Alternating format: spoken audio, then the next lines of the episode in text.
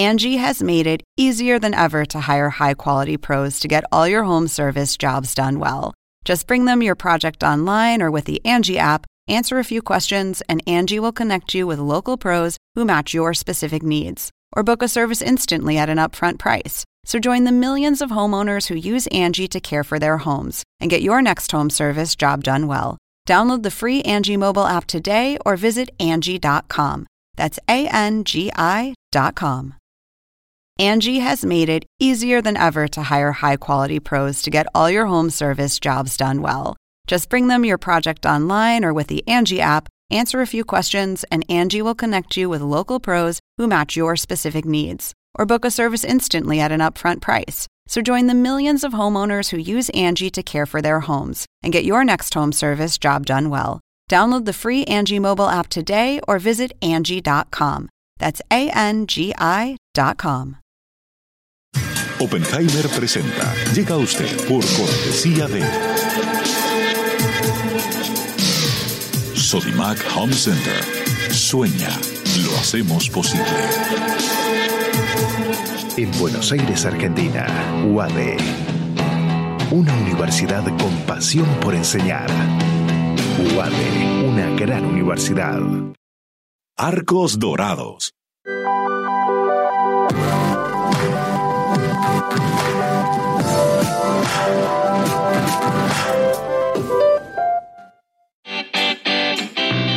Ingresa en lacaja.com.ar, asegura tu auto y llévate un 15% de descuento por medio año. La caja, así de simple.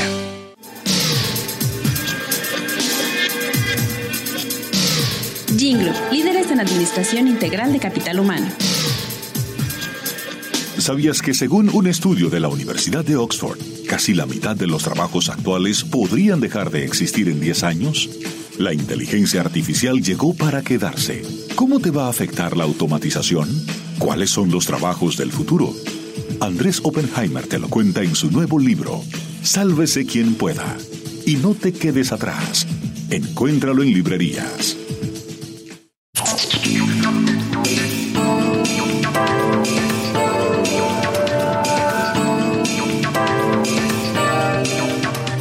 ¿Qué tal? ¿Cómo les va? Soy Andrés Oppenheimer. Gracias por estar con nosotros. Dentro de muy poco, el 20 de marzo, se va a realizar una elección muy, pero muy importante para América Latina. La elección para la jefatura de la OEA, de la Organización de Estados Americanos.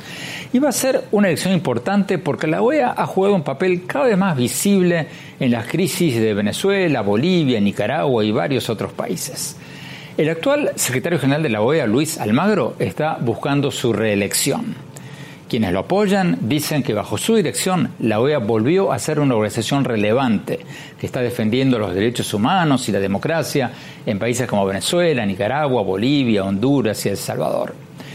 Pero los críticos dicen que Almagro o su liderazgo de la OEA ha sido demasiado protagónico, que la OEA debería tener un secretario general de más bajo perfil que se concentre en ejecutar lo que deciden la mayoría de los países, sin emitir lo que ellos, los críticos, califican de opiniones personales. Los dos candidatos que están desafiando a Almagro son el ex jefe de gabinete de la OEA y actual embajador de Perú en Washington, Hugo de Sela, que ha sido propuesto por Perú, y la embajadora María Fernanda Espinosa, quien fue canciller de Ecuador durante el gobierno del expresidente Rafael Correa y ha sido postulada por Antigua y Barbuda y San Vicente y las Granadinas, dos países del ALBA, del bloque bolivariano que lidera Venezuela. Hace pocas semanas tuvimos en el programa a ambos, a la embajadora Espinosa y al embajador de Cela, y ambos criticaron durísimamente a Almagro. Hoy vamos a tener Almagro, al secretario general de la OEA, y le vamos a preguntar por varias de las críticas que le hicieron. Le vamos a preguntar también sobre Venezuela, sobre la nueva postura de Argentina y México en temas como los de Venezuela y Bolivia, sobre Nicaragua, sobre El Salvador, sobre Cuba y varios otros temas. Señor Secretario General, gracias por estar con nosotros. Empecemos con las elecciones para la jefatura de la OEA del 20 de marzo. Sus adversarios, lo decíamos recién, dicen que usted se ha extralimitado al criticar abiertamente al régimen de Venezuela, porque según ellos, el secretario de la OEA debe hacer lo que los Estados miembros le digan y no emitir opiniones personales. Fíjese lo que nos dijo la candidata María Fernanda Espinosa el secretario ejecutivo no tiene que ser una persona que emita posiciones personales, sino que ejecute, lidere y actúe sobre las decisiones que toman los Estados miembros. Y sobre todo, en situaciones de conflicto en cualquier lugar del hemisferio, el rol del secretario general es un rol de amigable componedor, de puente de consensos y acuerdos. Secretario General Almagro, ¿cuál es su respuesta a esa crítica? Mira, en primer lugar, eh, nosotros eh, de ninguna manera hemos eh, ni polarizado la organización, ni hemos emitido críticas a ningún gobierno de ningún país o a ningún actor político de ninguno de los Estados miembros de la Organización de Estados Americanos.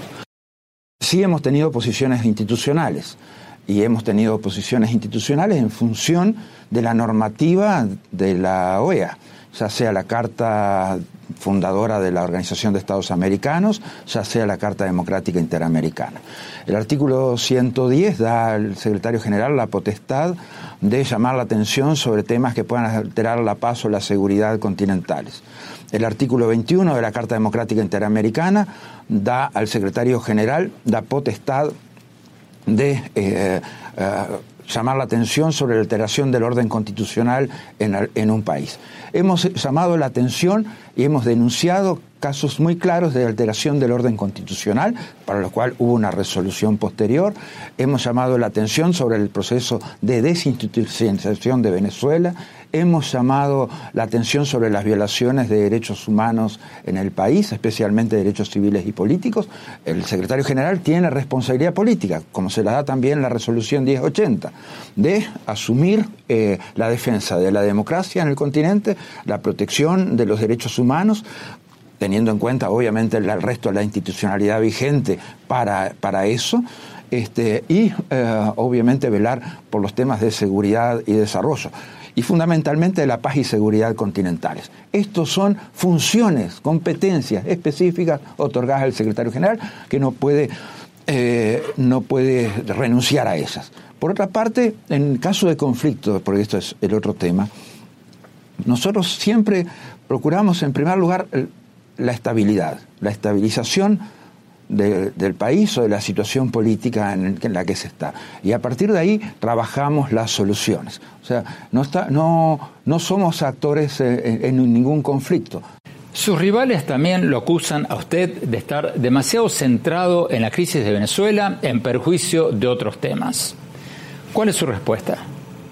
Quedó muy clara la respuesta durante la presentación de nuestro plan de trabajo para el próximo quinquenio. Eh, donde nos habían dicho que no habíamos hecho, demostramos que habíamos hecho mucho más que todas las administraciones anteriores y específicamente que la última. Hemos recuperado la sustentabilidad financiera de la organización. Recibimos una organización que se había gastado decenas de millones de dólares del Fondo de Reserva. No solamente se había gastado todo el Fondo de Reserva, sino que lo había dejado en rojo, 9 millones de dólares en rojo. Hemos recuperado eso, 16 millones en activo de la organización. Hemos hecho más programas de desarrollo y proyectos de desarrollo que nunca antes en la historia de la organización, con menos recursos, pero hemos reasignado fondos para tener esos programas. Hemos fortalecido las áreas de seguridad y hemos dado estabilidad a, la situación política de, varios países. Y, todos lo saben, y todos lo saben, porque cada uno de los países en determinado momento ha necesitado de la Secretaría General fuerte que tomara decisiones al respecto. Algunos de sus críticos dicen que usted está demasiado alineado con Estados Unidos. ¿Qué le dice a quienes acusan a usted, a su gestión, de estar demasiado alineados con Estados Unidos? Mire, eso es eh, simplemente una visión ideológica, perimida, arcaica y anacrónica. Eh, nuestra gestión ha estado este, muy claramente eh, determinada a tratar a todos los países por igual, de la manera democrática en que la OEA alberga en su seno a todos los países miembros. Sí hemos trabajado conjuntamente con Estados Unidos, que hemos tenido muy altos niveles de cooperación, como hemos tenido con todos los países que han procurado trabajar con la Organización de Estados Americanos y con su Secretaría General. Vamos a seguir trabajando en esa línea, con apertura, con las mejores instancias de diálogo. Coincidiremos este, muchas veces con muchos países y no coincidiremos en otras. Pero eso no implica que nos este, eh, que no tengamos posiciones siempre absolutamente institucionalizadas, fuertes, vigentes y de acuerdo a las competencias que tenemos conforme a la Carta de la OEA, a la Carta Democrática Interamericana, a la Resolución 1080 y a los demás instrumentos jurídicos del sistema interamericano. Mantendremos muy fuerte la vigencia de eso y mantendremos las mejores relaciones con todos los países de la organización, incluyendo a Estados Unidos. En un programa reciente, señor secretario, le preguntamos a sus rivales qué piensan sobre usted y sobre su gestión. Permítame ahora preguntarle a usted qué piensa de sus dos rivales. Empecemos con la candidata Espinosa, la ex canciller de Ecuador durante el gobierno de Correa. ¿Por qué cree usted que los países deberían votar por usted y no por ella? Mire, o sea, sí queda en cada una de sus afirmaciones, eh, queda claro que este, tiene un posicionamiento ideológico. Yo creo que a la OEA hay que venir sin ningún posicionamiento ideológico. Eso dejé el mío de hombre de izquierda para asumir responsabilidades institucionales. Cuando uno asume responsabilidades institucionales, tiene que actuar consistentemente con la normativa y con este, las obligaciones y las competencias que uno tiene. No puede dejar sin no puede dejar sin, efecto eh, competencias muy claras que tiene en la, en la, Carta de la OEA o en la Carta Democrática Interamericana. No puede, no puede asumir posicionamientos ideológicos. A ver si entendí bien. Cuando usted dice que ella tiene un posicionamiento ideológico, ¿está hablando de un posicionamiento cercano a Venezuela? Es un posicionamiento afín al ALBA, es muy claro eso. O sea, siempre en todos, eh, en todos los posicionamientos que tiene, tiene esa visión ideológica. Muy bien, o sea, yo no discuto la posición ideológica de nadie, o sea, lo que sí, lo que no quiero es que la traigan al seno de la Organización de Estados Americanos. La misma pregunta, pero ahora sobre el candidato propuesto por Perú, el embajador de CELA, que se presenta como un candidato de centro. ¿Por qué los países deberían votar por usted y no por él? Mire, por un tema de, primero de buena administración, como dije, la administración anterior, de la cual De Cela fue parte dura parte este, de la misma y no puede desentenderse de eso. Él, puede acreditar lo, bueno que haya hecho la administración anterior, pero también tiene que hacerse cargo de los debes de la administración anterior. Y dejó, se gastó todo el fondo de reserva de la organización, lo dejó en rojo. Nosotros lo hemos recuperado, le hemos generado superávit a eso eliminó 45 posiciones en la Secretaría de Desarrollo Integral, que es la, secretaría clave para el proyectos de desarrollo para el Caribe. Este, hemos fortalecido también en este tiempo este, la agenda política de la organización y hemos concentrado en la organización esta agenda política. No es un candidato de centro. La, OEA en ese tiempo era tan irrelevante que nunca fue llamado a ningún proceso de diálogo cuando estuvo el, Hugo de Sela como jefe de gabinete. Quedó fuera de las negociaciones del proceso de paz en, Colombia. No fue llamado para resolver la crisis en Honduras, más bien fue parte más bien del problema. Entonces, este, que, hoy diga que va a ser procesos de diálogo cuando hemos hecho diez veces más procesos de diálogo durante esta administración y hemos participado y tenemos experiencia y tenemos este, más trabajo hecho en procesos en, en temas eh, en Venezuela, que definitivamente definitivamente no, no, se entiende ese posicionamiento. Tenemos que ir a un corte. Cuando volvamos, vamos a preguntarle al secretario general de la OEA sobre Venezuela, sobre la nueva postura de Argentina y México sobre Venezuela y Bolivia, y también sobre Nicaragua, sobre El Salvador, sobre Cuba y varios otros temas. No se vayan, ya volvemos.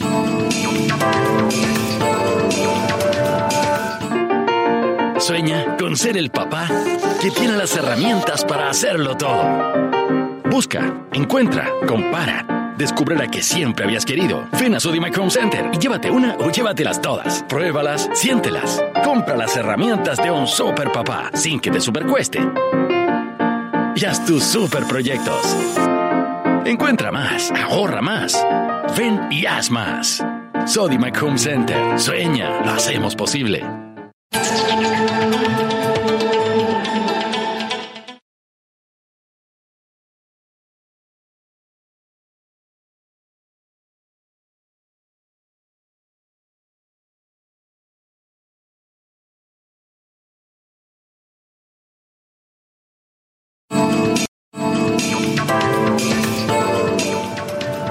Gracias por seguir con nosotros. Estamos hablando de las elecciones del 20 de marzo para elegir un nuevo secretario general de la OEA, de la Organización de Estados Americanos, o para reelegir al actual secretario Luis Almagro. Como decíamos en el bloque anterior, va a ser una elección crucial, porque la OEA ha venido jugando un rol fundamental en la defensa de los derechos humanos y la democracia en países como Venezuela, Nicaragua, Bolivia, Honduras y El Salvador. Hace pocas semanas tuvimos el programa a los dos rivales de Almagro en estas elecciones. Hoy lo tenemos con nosotros a él, al secretario general Luis Almagro. Y antes de hablar de Bolivia, Nicaragua, El Salvador y otros países, señor secretario general, permítame preguntarle por la crisis de Venezuela. El conflicto político de Venezuela parecía estar trabado.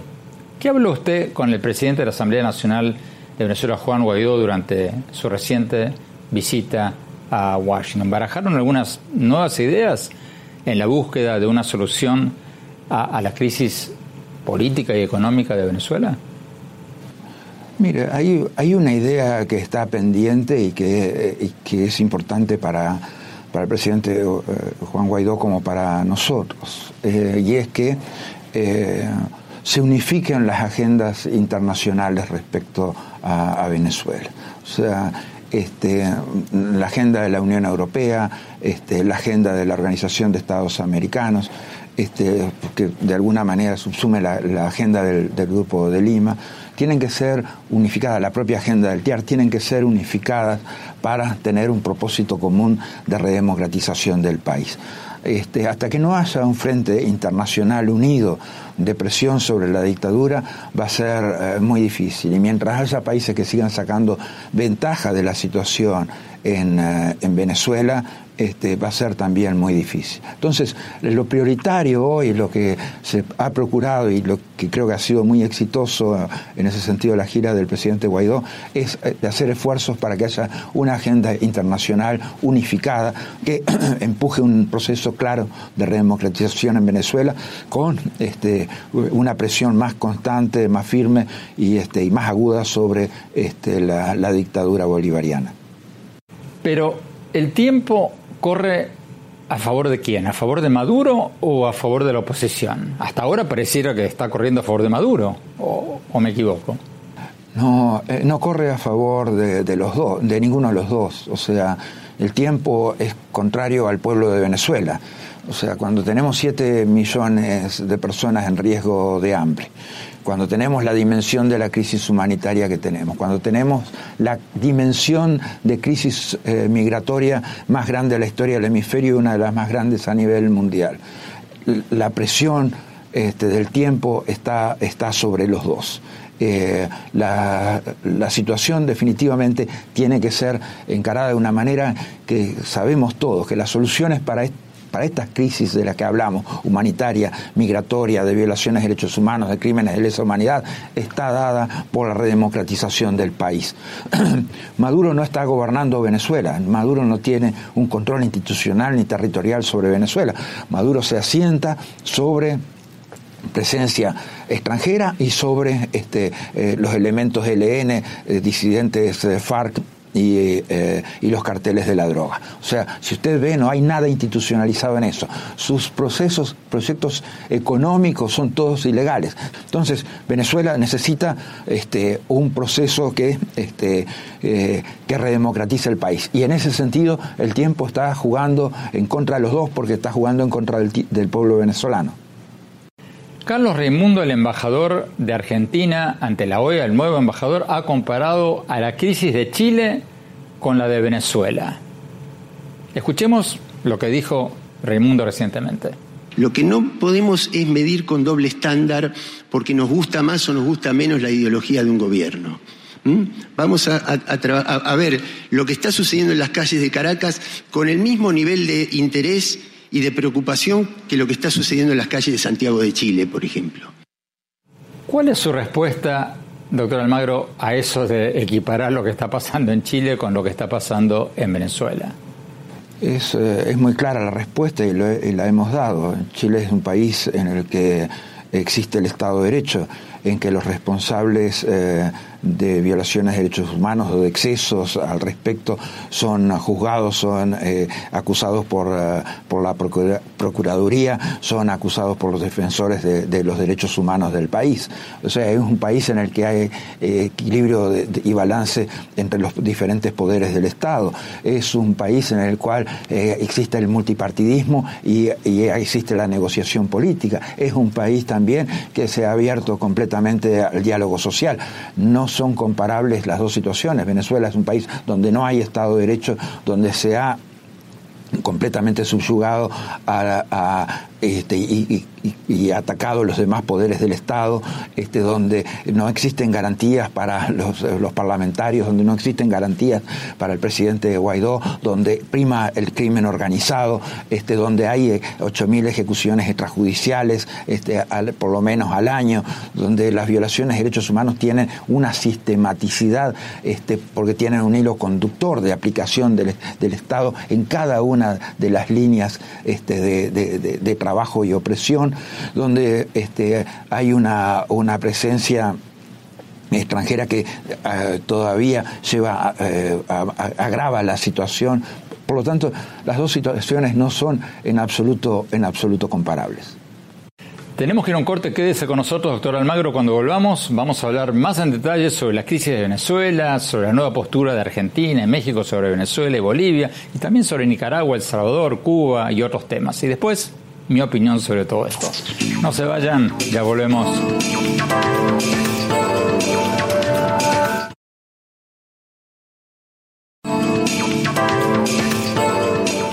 Muchas gracias por seguir con nosotros. Estamos hablando con el secretario general de la OEA de la Organización de Estados Americanos, Luis Almagro. Él está buscando su reelección en las elecciones de la OEA del 20 de marzo para la jefatura de esa institución y va a ser una elección importantísima porque la OEA ha venido jugando un rol muy visible en la defensa de la democracia y los derechos humanos en países como Venezuela, Nicaragua, Bolivia, Honduras, El Salvador y otros países. Hace pocas semanas tuvimos en el programa a los dos rivales de Almagro, que los criticaron durísimamente, hoy lo tenemos a él. Secretario General, dos misiones electorales separadas independientes de la OEA dictaminaron que el expresidente de Bolivia, Evo Morales, o alguien de su gobierno manipularon a, al favor de él las elecciones del 20 de octubre en Bolivia. México y Argentina en su momento dijeron que Morales renunció por un golpe. ¿Lo de Bolivia fue un golpe o no? No. El, golpe de Bolivia lo, dio el presidente Evo Morales cuando intentó eh, robarse las elecciones en primera vuelta. Ese fue el verdadero golpe en Bolivia o sea, como había ocurrido antes en la época de Fujimori en Perú. Eh, y eso eh, definitivamente llevó al mismo resultado que a Fujimori, o sea, tuvo que salir del país y penden sobre él acusaciones al, respecto. Ese fue eh, un tema este, que definitivamente debe ser abordado desde el punto de vista institucional y desde el punto de vista jurídico. Y desde el punto de vista institucional y desde el punto de vista jurídico es claro que las instituciones no pueden sostener a un, eh, en ese momento presidente en ejercicio que comete el que comete el, el atropello de robar unas elecciones en primera vuelta. Eso es un despropósito desde todo punto de vista y no hay institución ni poder del Estado que pueda tolerar eso. Y lo vimos en el proceso subsiguiente, en el cual de la misma forma fallaron el Tribunal Supremo de Justicia, este, que había sido designado durante el periodo de Evo Morales, y este, el propio Congreso y Senado con mayorías del MAS. Por lo tanto, Bolivia lo que vive ahora es un proceso de reinstitucionalización, es un proceso de redemocratización, va a un proceso de elecciones libres y transparentes, en el cual el candidato del MAS además hoy va liderando las encuestas. Entonces, definitivamente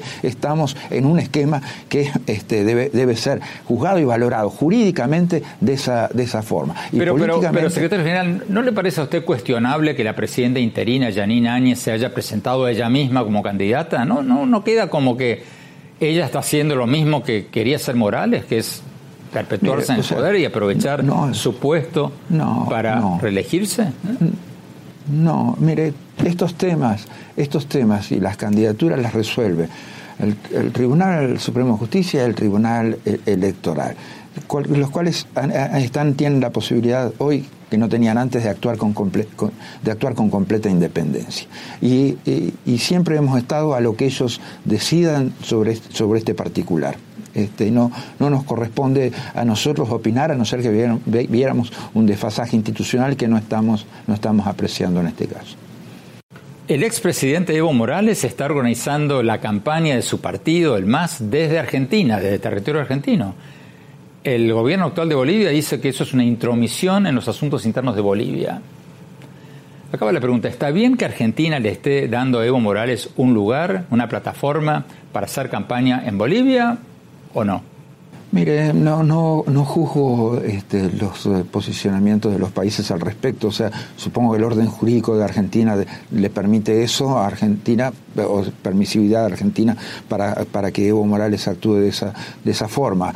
No, yo, eh, eh, la opinión en este, en este caso es una es una visión de que lo que más ayudaría a Bolivia y lo que más ayudaría a Bolivia es este eh, que Evo Morales deje a su pueblo ingresar en este proceso de reinstitucionalización, de redemocratización y que sea de la mejor forma. Pero ya eso son decisiones internas de los partidos. Imagínense que nosotros pero, pero, no vamos a... no, se me escape la pregunta, secretario general. El gobierno de Bolivia dice que es una intromisión de Argentina en los asuntos internos de Bolivia. ¿Cierto o falso? Mira, eso ah, es algo que cuando es un tema bilateral entre dos países, o sea, que eso vaya a las negociaciones entre los dos países. Tenemos que ir a un corte. Cuando volvamos, vamos a hablar sobre Nicaragua, El Salvador, Cuba y varios otros temas. No se vayan, ya volvemos.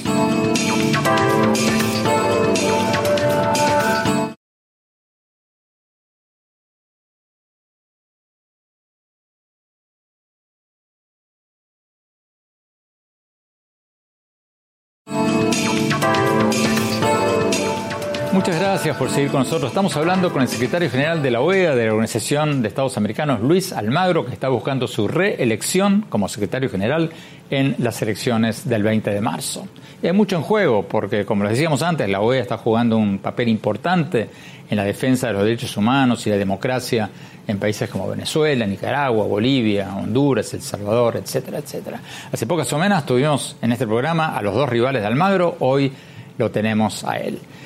Señor secretario general, hablemos un poco de Nicaragua. Nicaragua prácticamente desapareció de los titulares después de las protestas del 2018, en que según grupos de derechos humanos como Human Rights Watch hubo más de 300 muertos y más de 2.000 heridos.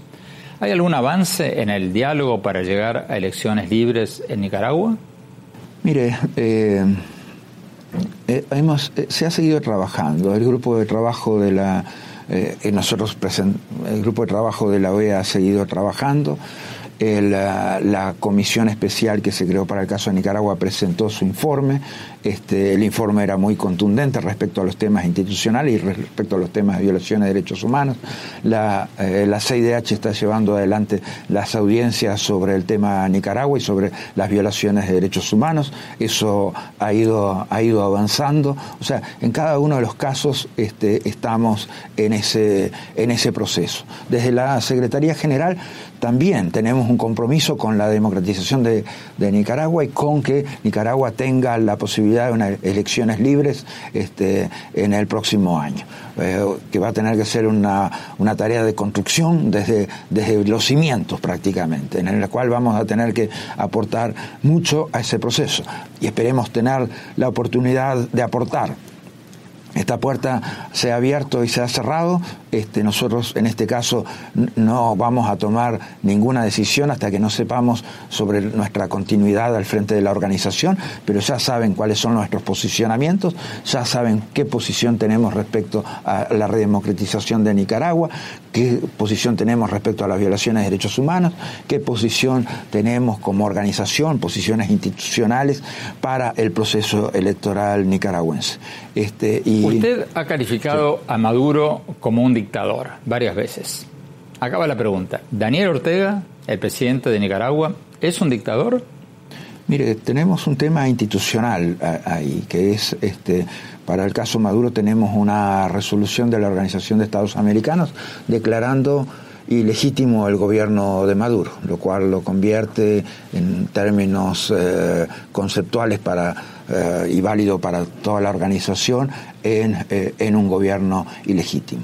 No tenemos la misma resolución para el caso Nicaragua. Sí, nosotros pedimos en y lo, lo recuerda hace más de un año, la aplicación de la Carta Democrática Interamericana en función de una alteración del orden constitucional en el país. Sí, este, hemos dado los pasos para que esa declaración de ilegitimidad sea vigente también para, para Nicaragua. La hemos conceptualizado así como alteración del orden constitucional en nuestro pedido de la Carta Democrática Interamericana, este, pero todavía no tenemos una, una resolución este, que, que avale ese pedido que hemos formulado.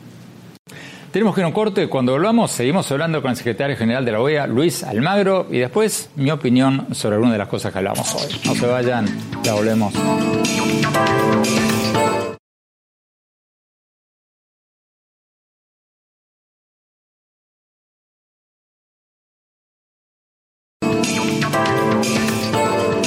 Gracias por seguir con nosotros. Estamos hablando con el secretario general de la OEA, de la Organización de Estados Americanos, Luis Almagro, que está buscando su reelección como secretario general de la OEA en las elecciones del 20 de marzo.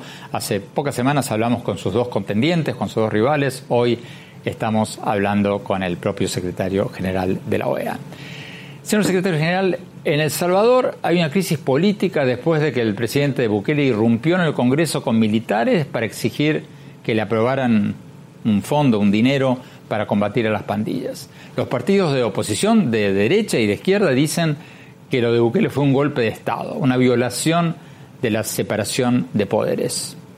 ¿Fue un golpe? Eh, no. Eh, nosotros eh, sí hemos seguido el, tema muy de cerca. Este, sí hemos estado en contacto con, con las partes, hemos recibido comunicaciones al respecto este, había una diferencia muy clara en cuanto a competencias eh, institucionales, constitucionales. Las mismas, esas diferencias fueron resueltas por el Tribunal Supremo de Justicia. Nosotros creemos que el fallo del Tribunal de Justicia fue, fue muy equilibrado este, y que al, al al Poder Ejecutivo acatar ese, ese fallo, esas diferencias han quedado, han quedado resueltas. Y por lo tanto, este, el país tiene que seguir avanzando normalmente en su vida institucional. Y una pregunta más rápidamente, señor secretario. Si usted es reelecto en estas elecciones de la OEA, ¿qué diferencia habría entre su segundo mandato y el primero? Miren, vamos a tomar la organización en este segundo mandato es un punto completamente diferente al que asumimos la vez anterior. La vez anterior una organización desfinanciada, sin credibilidad, eh, sin credibilidad política, sin credibilidad ética, una organización que había perdido completamente el rumbo dentro de la agenda política hemisférica. Eh, hoy esta, organización está completamente saneada tenemos proyectos eh, muy relevantes en, curso y en actuación. Hemos eh, mejorado nuestra, nuestra participación en proyectos de desarrollo, en proyectos de seguridad. Hemos aumentado la recaudación este, también para proyectos específicos y hemos instalado a la organización y al sistema interamericano en el centro de la agenda política. Entonces, de aquí va es otro punto de partida completamente diferente al anterior. Y el posicionamiento de la organización simplemente seguirá creciendo, porque simplemente seguirá siendo una organización más fuerte. No creo que sea bueno para ninguno de los países del hemisferio volver a una organización débil, alejada de la agenda regional, sin capacidad de implementar proyectos este, ni de desarrollo, ni de seguridad, ni de acceso a derechos. Una no creo que sea conveniente volver a un sistema interamericano de derechos humanos, la Comisión Interamericana de Financiada, la, la Corte Interamericana de Derechos Humanos de Financiada, como teníamos en el pasado.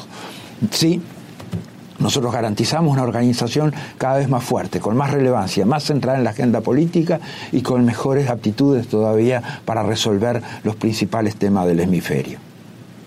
Secretario Almagro, muchísimas gracias por esta entrevista. Tenemos que ir a un corte. Cuando volvamos, mi opinión sobre algunas de las cosas de las que hablamos hoy y una en especial sobre Venezuela y Argentina. No se vayan, ya volvemos.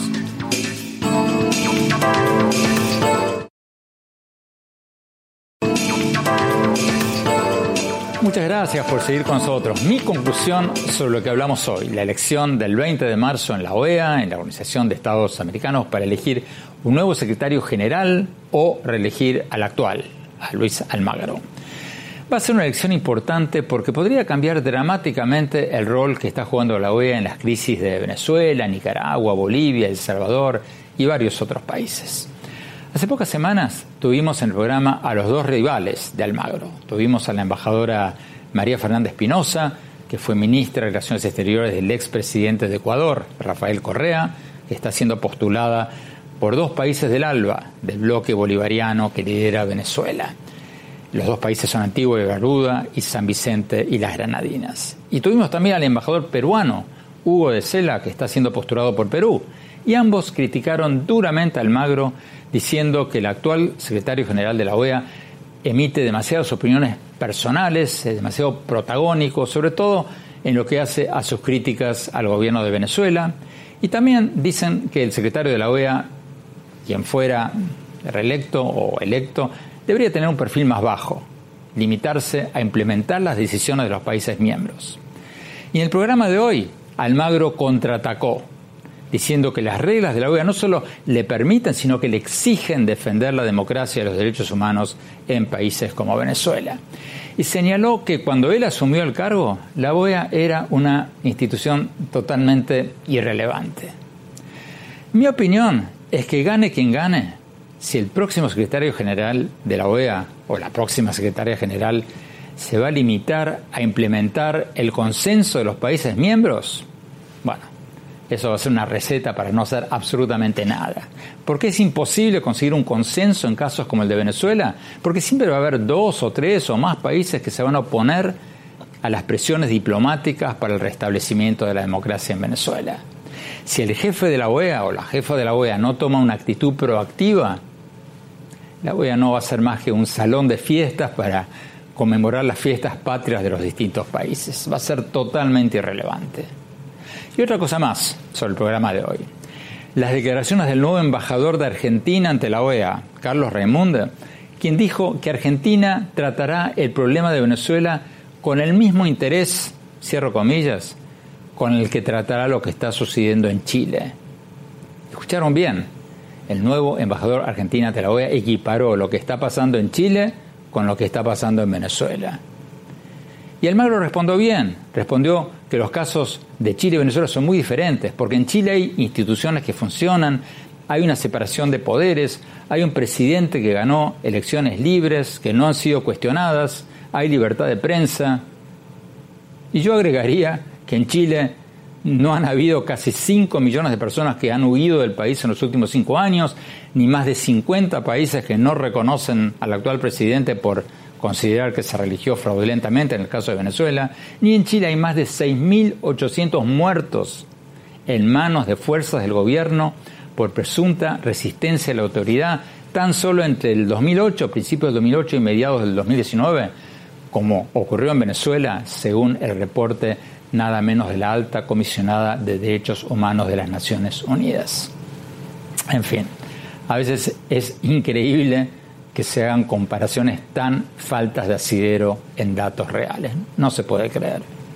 Bueno, se nos acabó el tiempo. Gracias por habernos acompañado. Los invito a visitar mi blog sobre política, economía, tecnología e innovación en el sitio de internet andresopenheimer.com. Si se registran ahí, les vamos a mandar todas las semanas por email mis artículos del Miami Herald y nuestros más recientes programas de CNN. Les recuerdo la dirección, es andresopenheimertodoseguido.com. Y síganme en mi Twitter, arroba Oppenheimer en mi página de Facebook, Andrés Oppenheimer, y ahora también en mi cuenta de Instagram, en Andrés Oppenheimer Oficial. Gracias por habernos acompañado. Hasta la semana próxima. Oppenheimer presenta. Llega a usted por cortesía de Sodimac Home Center. Sueña, lo hacemos posible. En Buenos Aires, Argentina, UADE. Una universidad con pasión por enseñar. UADE, una gran universidad. Arcos Dorados.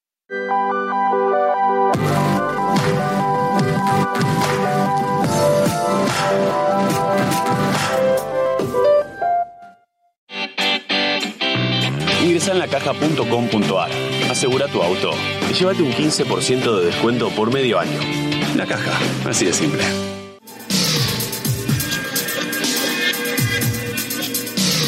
Jinglo, líderes en administración integral de capital humano. ¿Sabías que según un estudio de la Universidad de Oxford, casi la mitad de los trabajos actuales podrían dejar de existir en 10 años? La inteligencia artificial llegó para quedarse. ¿Cómo te va a afectar la automatización? ¿Cuáles son los trabajos del futuro? Andrés Oppenheimer te lo cuenta en su nuevo libro, Sálvese quien pueda. Y no te quedes atrás. Encuéntralo en librerías.